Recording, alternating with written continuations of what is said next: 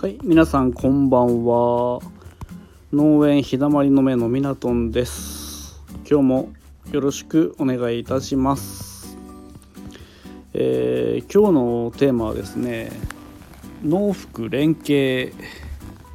の、えーこの先の未来ということで、えーお話をしていきたいと思います、え最近ニュースでえーまあ、TOKIO の城島茂さんが、えーまあ、11月10 11月の6日ぐらいですかね、えー農福連携のこう取り組む生産者と、まあ、交流、えーして、まあ、その重要性についてこう語って、まあ、プロジェクト農福連携のプロジェクトを PR しておりました。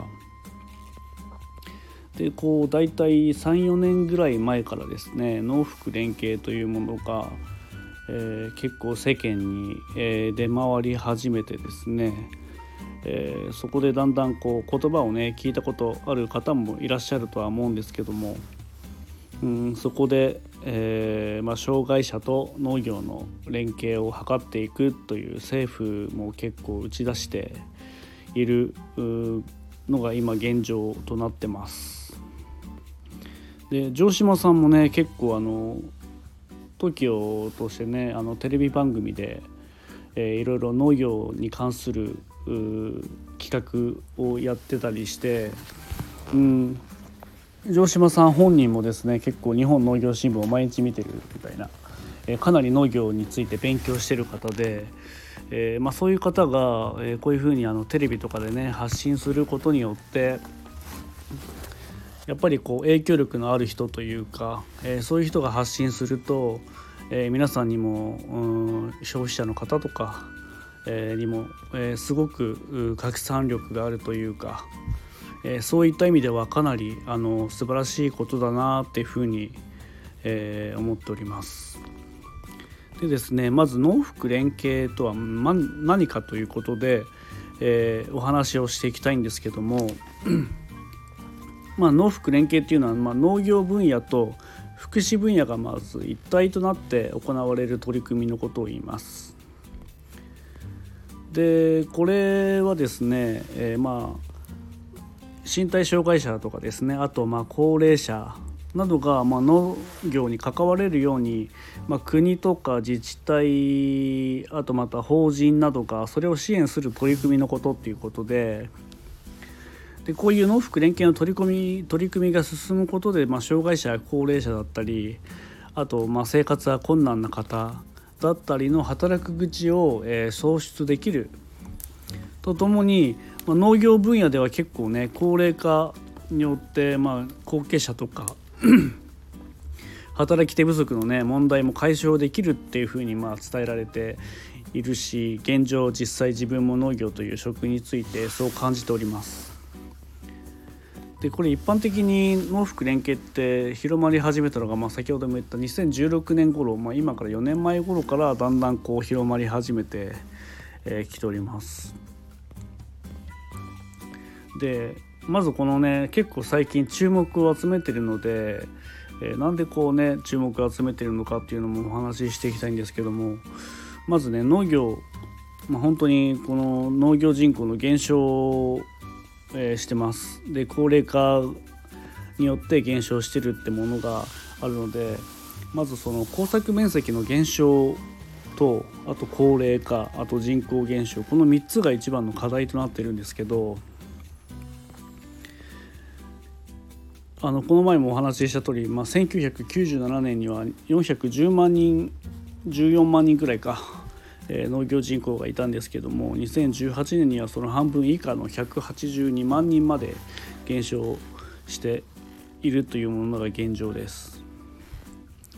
で本当にこれからさらに追い打ちをかけるようにも事業し従業者ね農業従業者の高齢化も進んでて1997年から2017年の20年余りの間に平均人口は約7歳も上昇しています。これはね本当他の業種から比べたら相当あの高齢な業種だとね言えます。であと福祉分野ではどうなのかなというところで、まあ、日本のあの障害者の総数、まあ、2018年時点で約900万人を超えてるみたいですね。で人口全体の7.4%にあたるということです。で内訳は身体障害者が約半数あと精神障害者が4割知的障害者は残りの1割というものが大まかな現状になります。で本当にこんな感じで体やねあの心に何かしらの不安を抱えてる人は本当に決して少なくないのが現状なので、まあ、そうすると、まあ、彼らをねこう支える社会の受け皿が必要になってくるというものが問題とされているので、うんまあ、すでに介護の支援だったり職業訓練自立支援などねいろんな形で、まあ、サポート体制が整ってきていて実際にねハローワークとかにも障害者のね就職件数は年々増加しているそうです。ただねまだまだやっぱり十分な状況とはね言えないのが現状なのでまあこれから取り組みの強化はどんどんしていかなければいけないのかなというところであります。で農家とかね障害者が農福連携で得られるメリットっていうものを、えー、ちょっとお伝えしていきたいと思うんですけどもまず農家側のメリットということで、えー、先ほども言ったように労働者不足の解消につながるということでこれは本当に農業分野の働き手不足はかなり深刻になってるのでそこにやっぱり人が来てくれるとなればまあね本当に猫の手も借りたいぐらいの農家さんは全国各地にいっぱいいるのでここは本当に助かる部分ではあります。あとまあ社会貢献によるものっていうものもあって、えーまあ、本当に障害者のあの就業機会っていうものを提供することでまあ本当にそれでもあの社会貢献の一つっていうふうに、え、なると思います。あとですねあ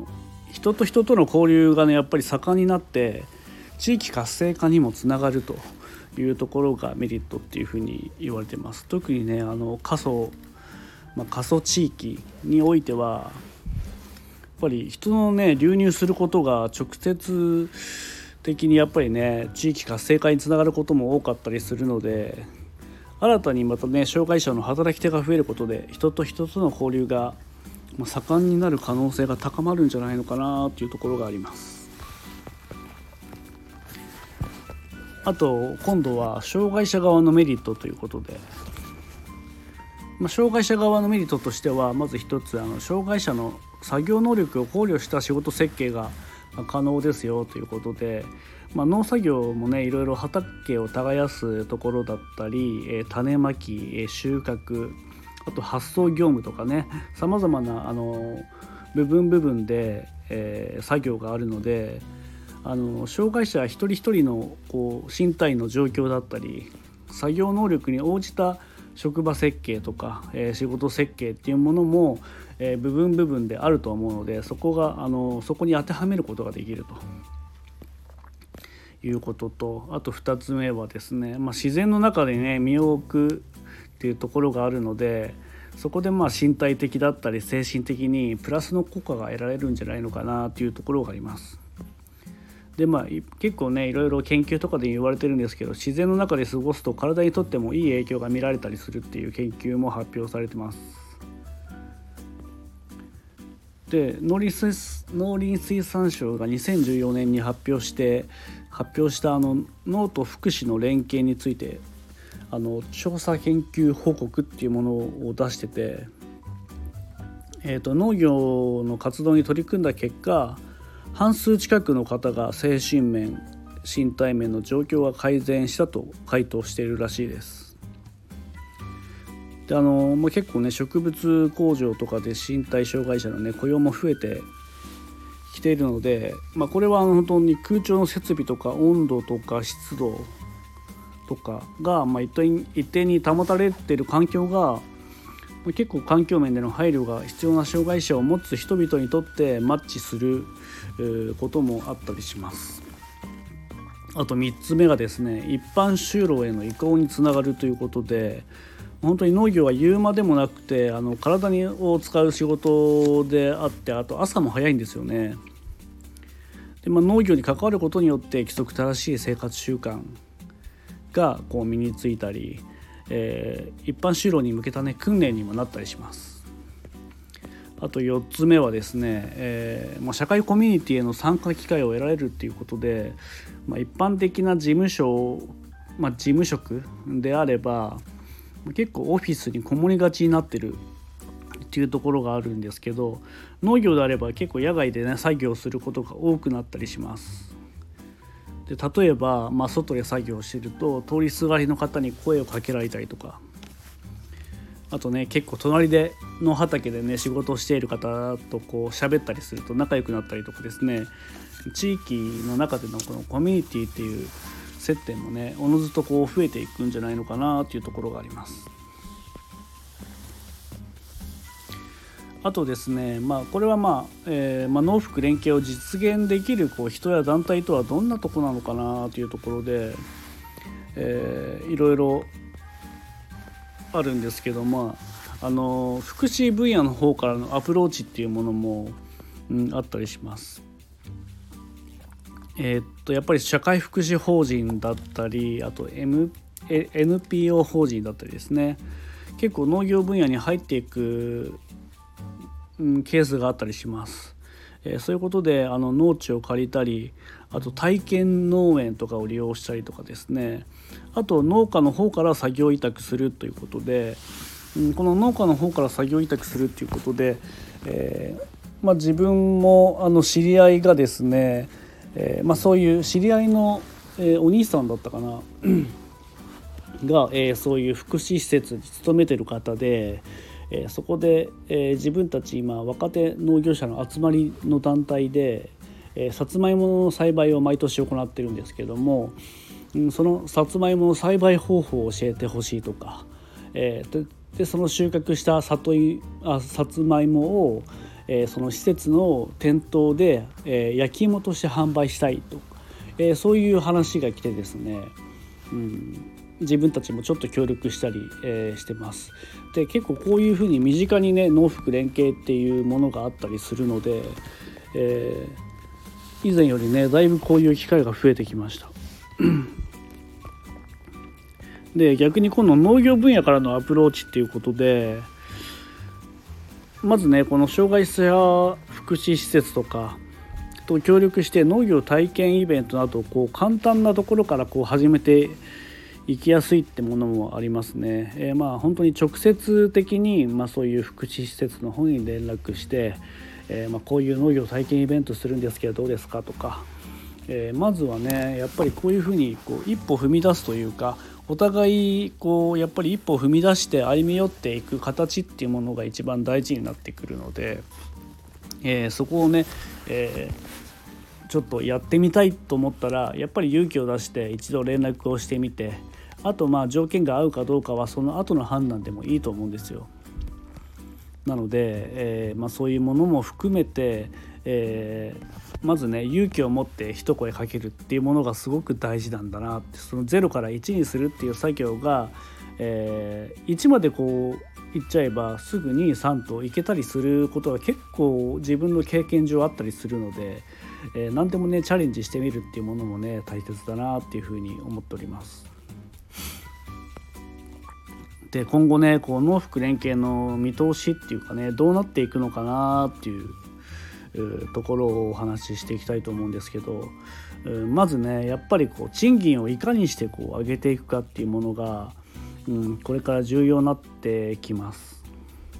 でやっぱりこういう身体障害者の働き口っていうのは、えー、世間一般的にも結構増えてきてます。でそういった面を考慮しつつやっぱりこうそういう方の生きやすい社会をね実現させるためにこうどうしていくかっていうものが一番の問題と、えー、なってるので。